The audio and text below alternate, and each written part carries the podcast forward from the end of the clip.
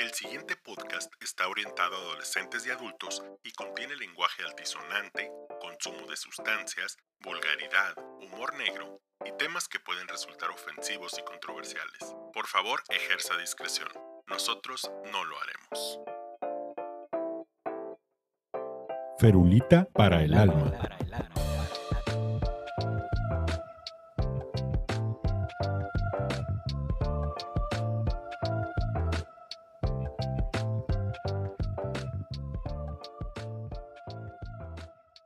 Tal todos? Bienvenidos al séptimo mejor podcast de medicina de México según Apple Podcast hace un año. En esta ocasión nos acompaña en el programa el doctor Iván Serna Santamaría. Hola, muy buen día para todos. El doctor Serna es cardiólogo y en esta ocasión cubrimos otro de los temas vocacionales, específicamente qué hace un cardiólogo.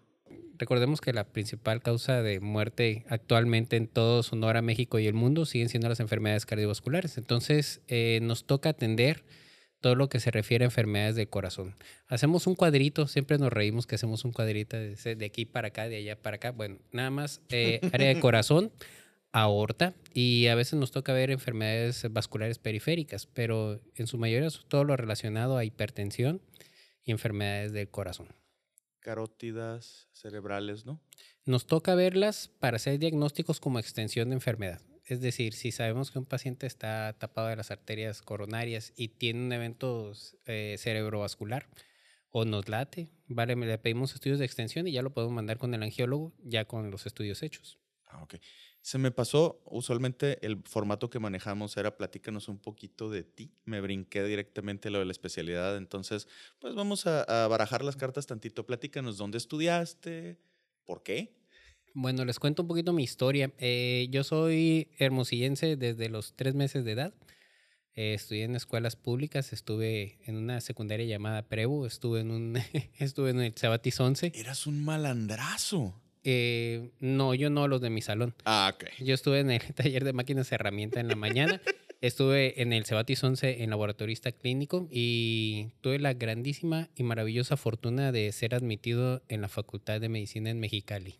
Estuve ahí mis cinco años de escuela, mi año de internado en el Seguro Social y después hice mi servicio social aquí en el poblado del Cibuta antes de llegar al kilómetro 21 de, de, Nogales. Sabes que yo pensé que solo se llamaba así el tramo de la carretera, no sabía que había un poblado. No, eh, hay un poblado eh, en el interior.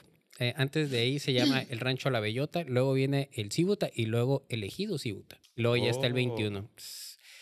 Eh, no más parte de, cu de cultura general, Cultural. valor dos kilómetros. ¿Y tu residencia? Mi eh, residencia, bueno, antes de irme a la residencia estuve aquí en Hermosillo durante unos siete, ocho meses. Eh, bueno, un año estuve aquí trabajando en urgencias de hospitales privados de aquí de Hermosillo y me fui a hacer la residencia. Mis dos años de medicina interna fueron por el Seguro Social en Centro Médico Siglo XXI. Mi primer año fue en un hospital pues, de segundo nivel, o sea, picar piedra, y después en Centro Médico Siglo XXI, que es uno de los lugares más maravillosos que he conocido para hacer una especialidad.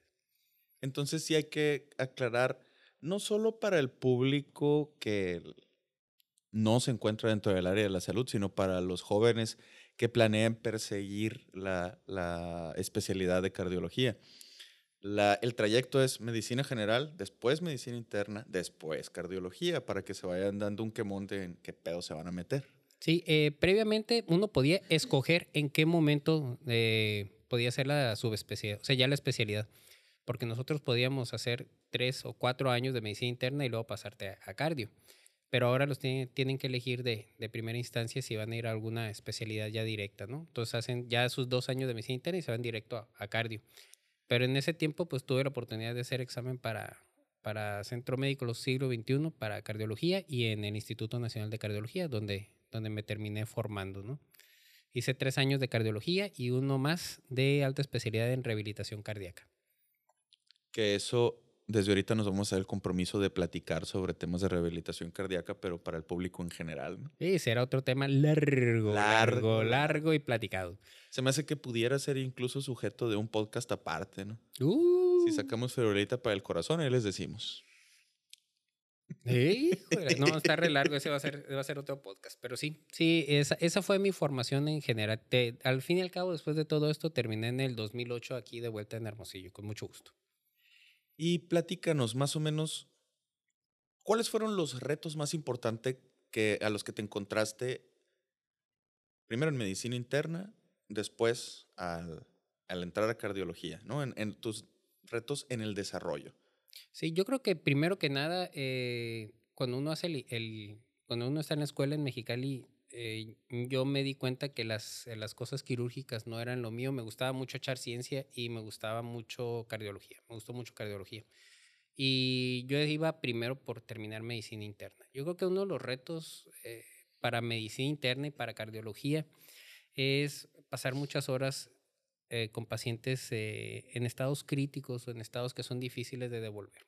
O sea, es un trabajo que conlleva también tener mucha resiliencia y tener mucha paciencia o tener mucha resistencia a las dificultades de no poder arreglar cosas. No siempre va a Ese las cosas es bien. un tema también que les estamos debiendo a nuestros oyentes desde hace casi un año. El, la comunicación de los diagnósticos terminales. Es, es, es un, es un tema difícil porque lamentablemente en hospitalización, que pasas más tiempo que en consulta realmente, en hospitalización tienes que enfrentarte muchas, muchas veces al, no puedo hacer más o al tener que decirle a los familiares que no podemos hacer más. Y en ese tiempo, porque ya son bastantes añitos, eh, era muy diferente la cardiología y la medicina interna a como es ahora. Entonces teníamos unas mortalidades horribles, las complicaciones por diabetes pues se llevaban a los pacientes terriblemente porque no había tantas terapias como hay ahorita de insulinas, tratamientos, medicamentos. Y no era tan fácil como ahorita llevar un paciente a hemodiálisis, sino simplemente se moría de insuficiencia renal. Entonces no es, no es tan fácil ese, ese caminito, ¿no? Y algo que no tomamos en cuenta es específicamente la carga que ejerce eso sobre tu psique, ¿no?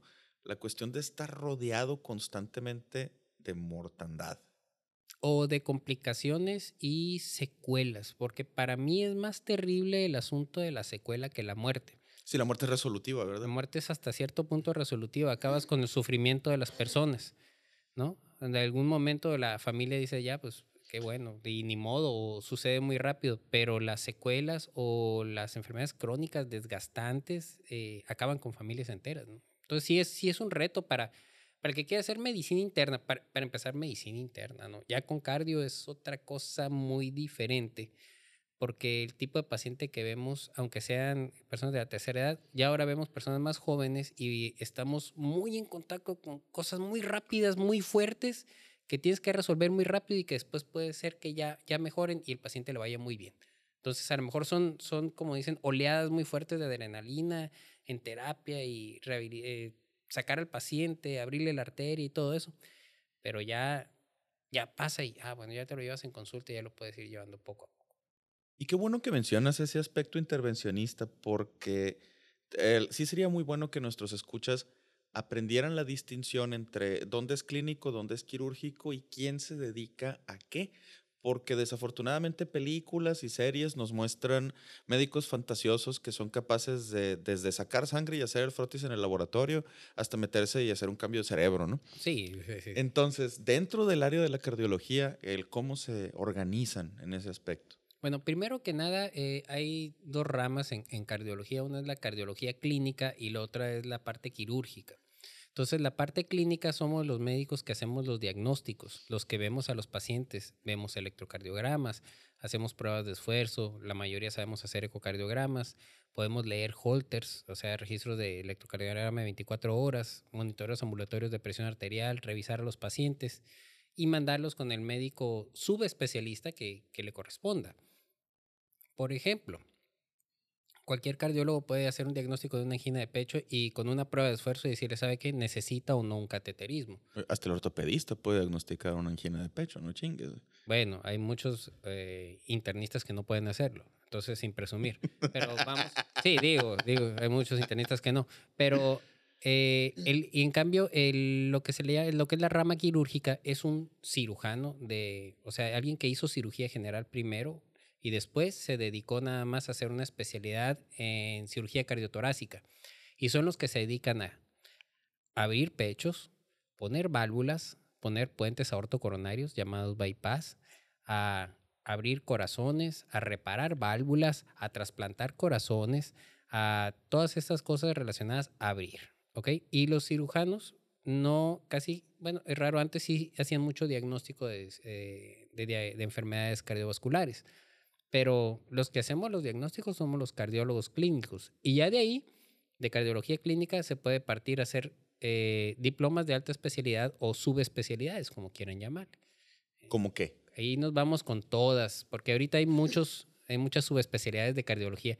Bueno, primero que nada están los famosos hemodinamistas, eh, son los especialistas en hacer cateterismos, que es prácticamente abrir arterias, hacer cateterismos para ver cómo están las arterias, abrir las arterias y actualmente hasta ponen válvulas por, por cateterismo. ¿no? Ah. Eso hace un hemodinamista.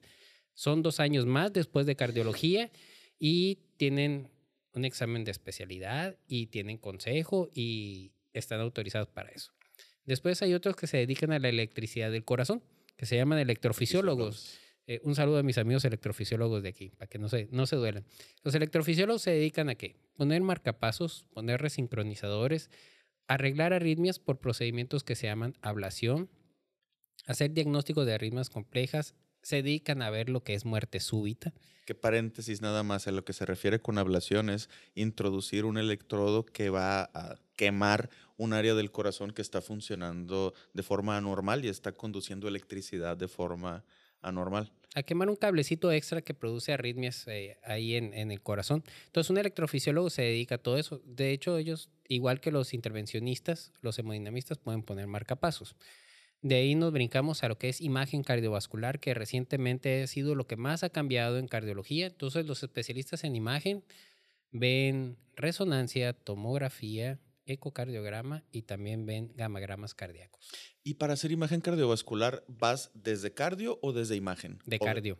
Neta. De cardio, sin, sin ofender a los radiólogos, eh, tiene de preferencia es un cardiólogo que se brincó a imagen. Les voy a decir porque, y es un asunto también que igual que los gamagramas cardíacos, eh, hay que saber mucho de, de, cardiología. Y si hay algo que ha cambiado en los últimos 20 años de la cardiología es, definitivamente la imagen. O sea, la posibilidad de ver cosas que no veíamos antes por resonancia, por PET, por PET scan, por ecocardiograma. O sea, es, son los congresos ahora de imagen son de locura. O sea, son de locura. Cada vez salen cosas más nuevas para poder ver mejor el corazón.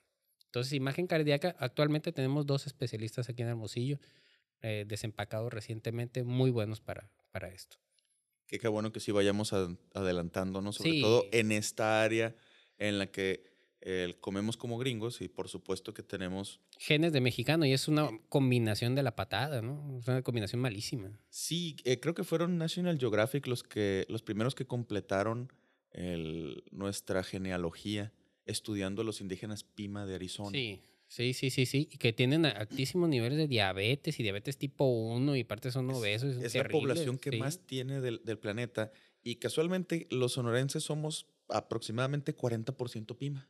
¿Por qué no? Vean nomás las cifras. Ajá. o sea, ven las cifras nomás que tenemos de aterosclerosis. Algún día también quisiera cubrir ese tema porque una de mis pasiones adyacentes a la medicina es la historia y la historia de cómo la dieta de los nativos americanos se volvió lo que es ahorita tiene mucho que ver con historia bélica también y lo vamos a cubrir porque se los anuncio desde ahorita, ¿no? Mi, mi tesis para ser historiador va a ser ¿por qué la coyota es racista? Mm, raciste. No, la, la coyota es racista. Y luego, les voy a explicar por qué. Pero sí, nosotros bueno, somos sí. 40% Pima y los en, están en primer lugar los Pimas, en, en segundo lugar los samoanos y, y nativos sí. del Pacífico, en incidencia de, de diabetes, diabetes sí. y de enfermedad cardiovascular. En, que son poblaciones que se cuecen aparte. O sea, en los, por ejemplo, en varios estudios de, de este retrospectivo donde vemos incidencias de enfermedades cardiovasculares, los ponen aparte. O sea, los ponen aparte porque son poblaciones que estén disparadísimas la, las incidencias de complicaciones de diabetes. Sí, porque te Pero, moverían la estadística de sí, todo el resto de la población sí, y te la alterarían tiene, mucho. Se cuecen aparte e incluso a nosotros nos este los en muchos estudios cuando no nos alcanzamos a meter como latinos, no, nos parecemos más a la población del Pacífico Sur. Ah, Entonces, okay. sí, sí ahí, ahí, ese ya es otro asunto, ¿no? Bueno, pasando a, a, las otras especialidades que también ahorita actualmente ya hay especialidad incluso en cardiopatías congénitas del adulto y en, en el Instituto Nacional de Cardiología ya hay, hay alguien, hay gente que ya se está dedicando nada más a ver aquellos que operaron de niños o que tuvieron enfermedad, que tuvieron Y que sobrevivieron. y que han sobrevivido. Entonces, eh, ya es una especialidad más y está lo que, a lo que me dedico yo, que se llama rehabilitación cardíaca, que es eh, prevención de enfermedades cardiovasculares y terapia física, ejercicio para enfermos del corazón, para que lo hagan de manera segura y se recuperen de todos los eventos que hayan tenido. Entonces, son varias las ramas de la, de la cardiología clínica de los quirúrgicos, pues ya los cirujanos cardiovasculares ya también se han dividido en los que se dedican mucho a aorta, los que se dedican mucho a puras válvulas, los que se dedican mucho a congénitos, o sea, a niños, a arreglar defectos congénitos, pero todos llevan casi siempre el mismo entrenamiento. Ya termina siendo preferencia de ellos donde, en qué parte de- del corazón se van a ocupar más, ¿no? Eso está súper interesante. Son esas cositas que francamente solo tomas en cuenta cuando te pasan o cuando, o cuando convives con, con alguien. Bueno, lo que pasa es que, eh, por ejemplo, en el asunto de los cirujanos, hay cirujanos que, eh, por ejemplo, en el instituto había alguien que le encantaba aortas. O sea, déjenle todas las aortas a él. Lo que eran aneurismas, o sea, marfan y todas estas enfermedades en las que la aorta se, se hay Se que dilata. cambiarla, sí, hay que cambiarla o se perfora o alguna de esas cosas feas eh, a eso. Y había un médico que, oh, puros congénitos, puros congénitos. Entonces, cuando estás en centros muy grandes donde tienes un volumen muy alto, pues ahí van escogiendo la parte que más les guste, ¿no? Pero en el caso de la cardiología clínica, eh, por ejemplo, vamos a suponer que alguien no haga ninguna subespecialidad y se quede como cardiólogo clínico. Puede hacer casi cualquier cosa básica para poder hacer un diagnóstico cardiovascular y enviar al, al paciente a la terapia que le vaya mejor. Porque siempre es lo que buscamos, a la terapia que le vaya mejor para su pronóstico, ¿no? Voy a tomar un minuto para reponer electrolitos. Jesus. Empezamos este episodio tomando una cerveza Titan India Pale Ale. Es de una cervecería que yo no conocía que se llama Great Divide.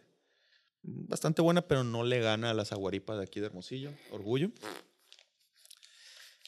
Y vamos a continuar con una cerveza que ya no sabemos si se puede eh, catalogar como artesanal. Es de Goose Island. Y Goose Island la compró Budweiser. Y por eso ya perdió su denominación de artesanal pero nos vamos a tomar una Hazy Beer Hug. Vamos a ver. Goose Island. Que la denominación de artesanal es una chingadera, ¿no? También. Sí, o sea, en, la verdad es que la cultura, creo yo, está constituido en un 50% por mamadas y otro 50% por pendejadas, y nosotros les- le atribuimos la seriedad que, con la que se conduce. Yo, yo soy Géminis y no creo en eso. Acabar, pero Salud. Yo no soy supersticioso, yo soy Géminis. Porque si eres Géminis, entonces tienes dos oportunidades. Chía. Salud. O sea, como a piña. Sí. Me sabe bastante el alcohol. Ajá, sea, pero me sabía más a, a cuerpos cetónicos la titán. El regusto al final del trago. Sí. Tenía un sí, sabor sí, más a acetona y no acetaldehído como este. Sí. En fin, después de haber ñoñado un poquito, After ñoñing. sí, eh, platícanos más. ¿Cómo era tu práctica cuando recién volviste a Hermosillo? Bueno, eh, cuando recién regresé a Hermosillo, en lo que mm, afortunadamente se me dio la oportunidad de tener una base en el Seguro Social, que es con lo que mejor me, me sentí yo, porque trabajé en Istezón y no me sentía a gusto. Eh, yo creo que fue difícil adaptarme a no funcionar como un instituto. ¿Por qué? Porque no funcionan las cosas como uno quiere. Entonces uno está acostumbrado a que puede pedir lo que sea, como sea, y mandar los pacientes a cateterismo rápidamente. Y aquí no se puede. Entonces aquí en Seguro Social, en ese momento, hasta el momento, los pacientes eh, no se podían enviar a cateterismo urgentes y los pacientes tienen que ser protocolizados como hacía 20 años y estamos supeditados por otro grupo de médicos. Entonces no fue fácil adaptarme a un hospital de segundo nivel después de venir uno de tercer nivel y un, insti- un instituto nacional, ¿no? Entonces no, no fue fácil. Y es que la mayor parte de los hospitales, desafortunadamente, en este momento, son hospitales de lunes a viernes de 8 a 4. Ah, sí. Des- o- sí. Después de eso son centro de salud y en sábado y domingo son moteles. Algo así. Y, sí, y siempre sabemos que el, el lunes nos llega la, la, oleada, ¿no? El tsunami del fin de semana y tienes que ver muchos pacientes en urgencias y tienes que ver pacientes en la consulta y todo eso. Entonces, sí, no fue fácil. Y la otra cosa es que eh, el problema es que cuando uno da consulta en, en, un instituto, no ve cosas tan comunes. O sea, y no se acostumbra hasta que vuelve otra vez a ver hipertensiones, ver cosas sencillas y uno ve puras cosas raras. En, en los, cuando uno está en la residencia. Síndromes de 17 sílabas. ¿no? Así, Siempre. Cosas, cosas, cosas raras. Entonces, eh, sí, no fue fácil, no fue fácil, pero yo creo que lo que más se, se extraña es ese soporte de, de, en, de, en, el instituto. De una infraestructura, de, de más, infraestructura más, más, más completa. Sí, de que tú dices, oye, si algo pasa, pues tengo el cirujano aquí, tengo el hemodinamista, si el paciente angina y todo eso. Y no, y uno se adapta. O sea, uno se adapta y tiene que también aterrizarse bastante. Y es, y es un placer que te aterricen. ¿eh? Es un placer que te aterrice y digas, las cosas no son como eran allá, son completamente diferentes aquí. Sí, definitivamente no ganamos nada que haciendo rabietas en ninguna parte, ¿no? Eso es, uno, eso es el, el componente principal de la, de la resiliencia, precisamente. Porque aunque, aunque digan las abuelas rusas, era un refrán que me gustaba mucho, que la misma agua que te hablando una papa te endurece un huevo. Así es. Así es. Es, es responsabilidad tuya, ¿no? Cómo, cómo reaccionar a eso. El, en general, tu práctica, ¿cómo se distribuye? Te, el, ¿Estás en medio público, en medio privado simultáneamente? Ahorita, afortunadamente, tengo que comentar que yo estuve trabajando en el Seguro Social por seis años y medio. Después de seis años y medio, por, eh, tomé una decisión personal de separarme del Seguro Social y dedicarme en las tardes a mis hijos. Entonces, eh, dejé la, las instituciones, o sea, dejé la institución pública. Ahorita estoy en el Hospital de la Mujer como cardiólogo, pero pues no es nada que ver con el Seguro Social.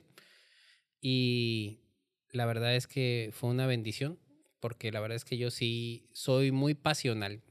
Soy muy pasional para el asunto de cardio, para los pacientes, y no sentía yo que estaba haciendo lo, lo que tenía que hacer por los pacientes. Entonces, por mi neurosis, Sí. nos separamos.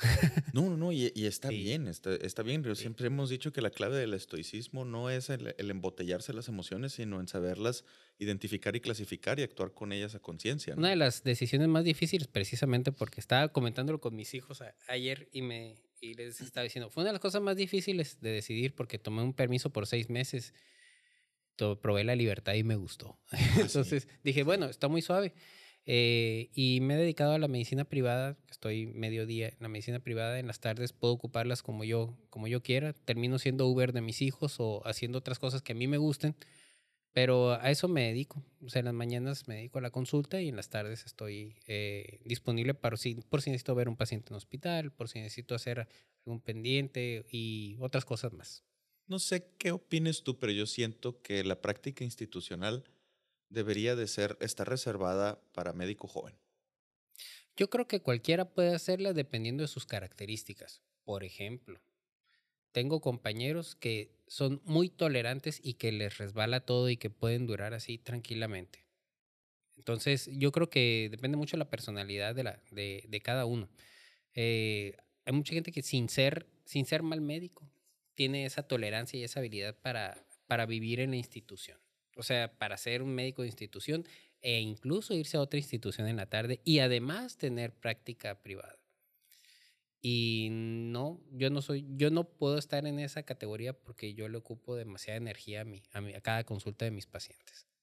Y, o Sí, sea, sí, me, sí, desga- me- me desgastaría mucho, entonces tendría que eh, ocupar muy poca energía para cada caso y sería, no daría yo mi 100% para mis pacientes, ¿no? Exacto, de hecho, precisamente es la misma razón por la cual yo abandoné la práctica pública. El, para mí las, las carencias inherentes a cada uno de los sistemas de salud se convertían en una afronta personal, ¿no? O sea, eran Por un- supuesto. Eran un insulto a mi dignidad, eran un, un insulto a mi preparación. Y eso añádele pues el estrés de tener que dar la cara por carencias que no son responsabilidad tuya. Y pues llegó un momento en el que se volvió insostenible. Sí, yo creo que e- ese, ese tema, del, ese tema de, los, de las instituciones, híjole, es muy serio. Yo, lo, yo me lo tomo muy personal y me lo tomo muy en serio porque le digo, yo, yo no sé cómo aguanté en el seguro tanto tiempo. Entonces sí, sí me gustó y aprendí mucho y estoy muy agradecido porque no deja de ser una institución muy noble. O sea, y sigue Por a la mitad de los mexicanos, pues. Y cada vez que yo veo que el seguro hace algo que no, que no está bien con los pacientes, me duele en el alma. Porque yo soy hijo del Seguro Social, mi papá es jubilado del Seguro Social, un hombre completamente institucional que me enseñó cómo funcionaba el Seguro Social y verlo ahora es como, ¿por qué, Cristo? ¿Por qué? Pero bueno, ese ya es otro tema. No, no voy a sacar aquí la ira de, de esas cosas. Pero sí como al momento de ser cardiólogo, sí requieres ese respaldo de, de los procedimientos. Porque de nada sirve dar medicinitas para alguien que tiene las arterias tapadas o una válvula tronada, si no lo vas a poder operar o le vas a poder abrir una arteria. Porque de eso depende la vida de las personas y depende su pronóstico. Entonces, no, sí tómese su isosorbit, sus medicamentos, su aspirinita. No, no se preocupe, no le va a pasar nada. Con tres arterias tapadas, esperando una cirugía por seis meses o un año. Eso está mal. Entonces, eso es algo que como cardiólogo, si alguien va a hacer cardiología y se va a dedicar a esto, ojalá esté en un lugar donde pueda hacer lo mejor que pueda hacer por los pacientes y no lo mínimo necesario para que sobrevivan. Porque uno como médico debería de dar el 100% o u ofrecerle eh, la terapia o las opciones que le vaya lo mejor posible, no más o menos, ¿no? No más o menos, porque si yo veo a tu papá o veo a tu mamá, yo te diría, no, pues le voy a dar medicamento para que esté más o menos. No, se le voy a dar lo que le vaya lo mejor posible. ¿Qué es lo mejor que le puede pasar? A que le abran todas sus arterias. Excelente. Entonces, de eso se trata. Yo creo que como cardiólogo tienes que ser, estar definitivamente en un lugar donde puedas hacer las cosas que necesita el paciente. Y ese es un, un punto de vista que, aunque no te gusten los procedimientos quirúrgicos, es una manera, un algoritmo casi quirúrgico de llevar las cosas, ¿no? Porque los que operamos es, es todo o nada, pues es Sí. blanco, es negro, se, se abre, no se abre, punto. Se retira o se repara. No hay más. No hay más. No hay más, es igual que tú ves una fractura, está desplazado y necesita tornillo. Es que si le pongo un yesito, va a quedar más o menos. O sea, va a quedar con el pie chueco y volteando para la derecha y va a caminar fregado toda su vida. No haces eso. O sea, tú dices, no, este se puede operar, lo tengo que operar, lo voy a poner sus tornillos, su placa y lo voy a mandar a rehabilitación y le voy a lo mejor posible, porque tiene 40 años, porque quiero que siga caminando y todo eso. Es lo mismo con cardio, pues. Sí, sí, Pero si- definitivamente. Si tú haces una especialidad en la que puedes hacer muchas cosas por los pacientes y no puedes hacer procedimientos o mandarlos a algo que le vaya mejor, estamos perdidos. Ahora sí creo que debemos de aclarar que también dependemos totalmente de la cooperación del paciente y puede que tú estás dando, no dando el 100, el 110. Le estás echando todas las ganas del mundo y esa persona dijo, ya no me interesa vivir, creo que no vale la pena el sufrimiento, creo que no vale la pena la angustia. Entonces, que poner la responsabilidad del bienestar del paciente, el 100% en las manos del médico, es erróneo. Completamente erróneo. Y eso es algo que, bueno, yo tengo muy buena comunicación con mis pacientes. Me consta. Y les digo, sí, y les digo, mire, eh, esta es mi propuesta. Yo les hago una propuesta de tratamiento. Yo creo que esta es la opción. Y me, me han dicho, ¿sabes qué, doctor? Yo no me quiero operar y voy a durar lo que tenga que durar sin problema. O sea, yo no tengo ningún problema porque yo creo que no somos dioses para, el, para que alguien haga lo que nosotros queremos. Nosotros le damos opciones a los pacientes y les tenemos que ofrecer esos lugares. Oiga, tiene esta opción, que le abramos su arteria, que no se la abramos o que lo dejemos con puro tratamiento médico. O tenemos estas opciones. ¿Qué le parece? Lo voy a pensar, lo voy a platicar con mi familia. Tráigame sus familiares, las dudas que tengan, todas se las voy a resolver y vamos a ver las probabilidades. Ah, ok. O, ¿sabe qué, doctor? Si me vuelvo a poner mal, entonces sí, me opero o me hago lo que tenga que hacerme. Completamente de acuerdo. Al igual que el paciente que dice, ¿sabe qué, doctor? No voy a dejar de fumar. O sea, no voy, Ajá. a, de- no voy a dejar de fumar. Ah, ok. Sin problema. Yo, se ríen mucho los pacientes porque yo les digo, el 100% de los pacientes, del 100% de pacientes, el 110% va a hacer lo que le dé su regalada gana. Ajá. Estamos conscientes de eso, ¿ok? Pero nosotros tenemos que explicarle al paciente cuáles son las probabilidades y las complicaciones de sus acciones. Y en cardiología así es, porque tenemos que trabajar mucho sobre factores de riesgo, ¿no? Oiga, si es que si no baja de peso, pues su insuficiencia cardíaca le va a seguir. Tener motor de bocho para mover un tráiler, tacanijo. Sí, sí, ¿no? definitivamente. Ah, bueno, pues eh, así le, tenemos que decirle, igual, ¿va a seguir fumando? Ah, ok, está bien. Nomás que le, la otra regla en mi consultorio es sin llorar. Ujú. Ok, Oh, es que, es que no, ¿por qué me pasó a mí si yo voy a misa todos los domingos? Soy muy buena persona. Pues sí, pues sigue fumándose una cajetilla de cigarros diarios. Ay, no. ¿Por qué me pasó? Porque me dio esta embolia, doctor. Bueno, entonces, sin llorar. Sin llorar. Sin llorar. Porque yo he tenido pacientes que se despiertan en la madrugada con una crisis de ansiedad y solo se pueden dormir al segundo cigarro. De que ese grado de, de dependencia de la nicotina. Sin problema. ¿eh? Pues bueno, van para cerrar el, el episodio, ¿qué consejo tienes para nuestros colegas más jóvenes que quisieran perseguir tu línea de trabajo particularmente? Sí, tengo, tengo un pequeño speech. No, no es cierto, no es un pequeño speech, pero número uno, cardiología es una especialidad que ha sido demasiado idealizada y que se nos ha, bueno, lamentablemente nos lo hemos ganado a pulso, nos han puesto ese lugar de ser esos semidioses presumidos, enfadosos, prepotentes e insoportables y que vamos a ser ricos. ¿Ok? La mayor parte de eso es falso. O sea, todo eso no. O sea, hay muchos cardiólogos que sí son, benditos sean. Pero yo creo que para cardiología tienes que pensar en que va a ser una enfermedad que, las enfermedades cardiovasculares va a haber muchísimas. No, no, no vamos a cansar los cardiólogos. Lo que necesitamos son muchos procedimientos. La otra cosa es que tienes que ser una persona que le guste mucho la clínica y que te guste platicar con los pacientes y que te guste usar el aparato ese que todavía usamos y que se va a sustituir dentro de unos años que se llama La estetoscopio. asquerosa resortera esa. La resortera es asquerosa que se pone entre las orejas y que cuando la prestas puedes contagiar los, las garrapatas. No, ese aparato al que mal llamamos estetoscopio, estetostófono. Fonendoscopio. Fon- ¿verdad? fonendoscopio. Fonendoscopio. fonendoscopio. Entonces, eh, tiene que gustarte eso y vas a terminar usando un ultrasonido dentro de unos años, un ultrasonido portátil. Tienes que pensar mucho en saber manejar los pacientes para los factores de riesgo y que no va a ser como te la han pintado.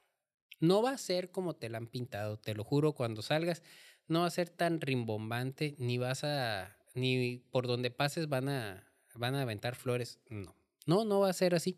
¿No, ¿No brotan manantiales de agua cuando tienes sed del suelo? En mi caso no. en mi caso no. Probablemente en algunos cardiólogos de, de aquí o de otras partes sí, pero en mi caso no. no. Y no se les olvide que nosotros también como, como personas nos vamos a enfermar y estamos en riesgo y nos podemos infartar y nos podemos fracturar y nos puede dar gastritis y nos pueden dar cánceres. Claro. Y que es muy importante que nuestro trabajo nos dé esa satisfacción para poder seguir haciéndolo todos los malditos días porque para eso nos entrenaron. Para eso te alquilas, decían mis maestros. Y sí es cierto, porque si no lo estás haciendo bien y no lo estás haciendo al 100 y no lo estás haciendo con gusto, get back to home o vuélvete, no sé, youtuber, podcaster. algo- Podcaster. es, una youtuber. buena, es una buena opción para los que ya se enfadaron de, de ponerse la bata. Pues muy bien. Iván, el, danos un poquito de tu información de contacto para concluir el tema, por favor. Bueno, eh, ¿qué les puedo platicar de mí? Bueno, yo estoy en el Centro Médico del Río en Hermosillo, en el tercer piso en el módulo I. Mis redes sociales me encuentran como doctor Iván Serna, cardiólogo, DR Iván Serna, cardiólogo. Estoy en YouTube, en Facebook, en Twitter y en Instagram. Estoy subiendo frecuentemente videos de información sobre enfermedades cardiovasculares. No tengo TikTok. espero que, espero que seguir así. Pero la intención es dar información a todas las personas. Si alguien quiere hacer cardiología o alguien quiere saber más, eh, con toda confianza me puede mandar un correo o me puede mandar ahí en mis redes sociales eh, algún DM, creo que les dicen así, ¿verdad? Direct message, you know. Simón. A mí me dicen inbox. un inbox. Un inbox para darles más información y platicar de lo que, de lo que quieran. Cualquier duda que tenga cualquier estudiante, con confianza. Pues muy bien, muchísimas gracias. Espero poder contar con tu presencia para episodios futuros que tengan que ver con el, con el área. Y aunque no tengan que ver, total, tomamos muy a gusto, ¿no? No, sí, yo creo que un tema que tenemos que hablar, y como lo has hablado también, es de la salud mental de los médicos. Eh, pusiste hace poco la publicación de, del el vato que habló sobre el suicidio, y tenemos, tenemos que hablar de eso. Excelente. Pues a todos nuestros escuchas, muchas gracias por soportar nuestras pendejadas. Eh, de hecho, he dicho pendejadas tantas veces que hoy me salió la alerta de que nuestro podcast está listado como explícito y tienes que solicitar un permiso para oírlo en el, en el Spotify. Si les gustó, por favor, denle like, suscríbanse, compártanlo con sus abuelitas. Estoy seguro que muchas abuelitas sí aguantan las mentadas de madre. Nos vemos la próxima semana.